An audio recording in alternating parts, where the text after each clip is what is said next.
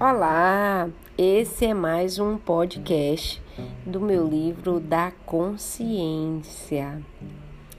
Transforme a raiva para o bem.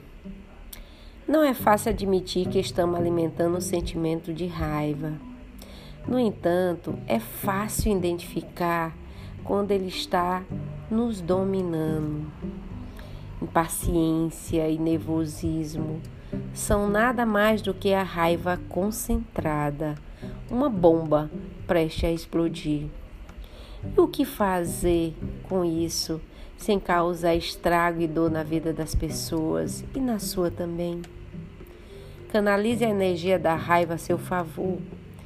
Faça com que ela seja o impulso que faltava para você ir com vontade na direção de uma conquista Transforme a raiva em garra e anule o poder negativo que ela tem.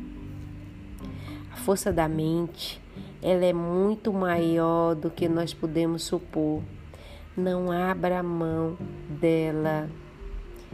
Transforme sua raiva em garra e anule o poder negativo que ela tem. Transforme em algo positivo. Isso é mais uma dica do meu livro da consciência.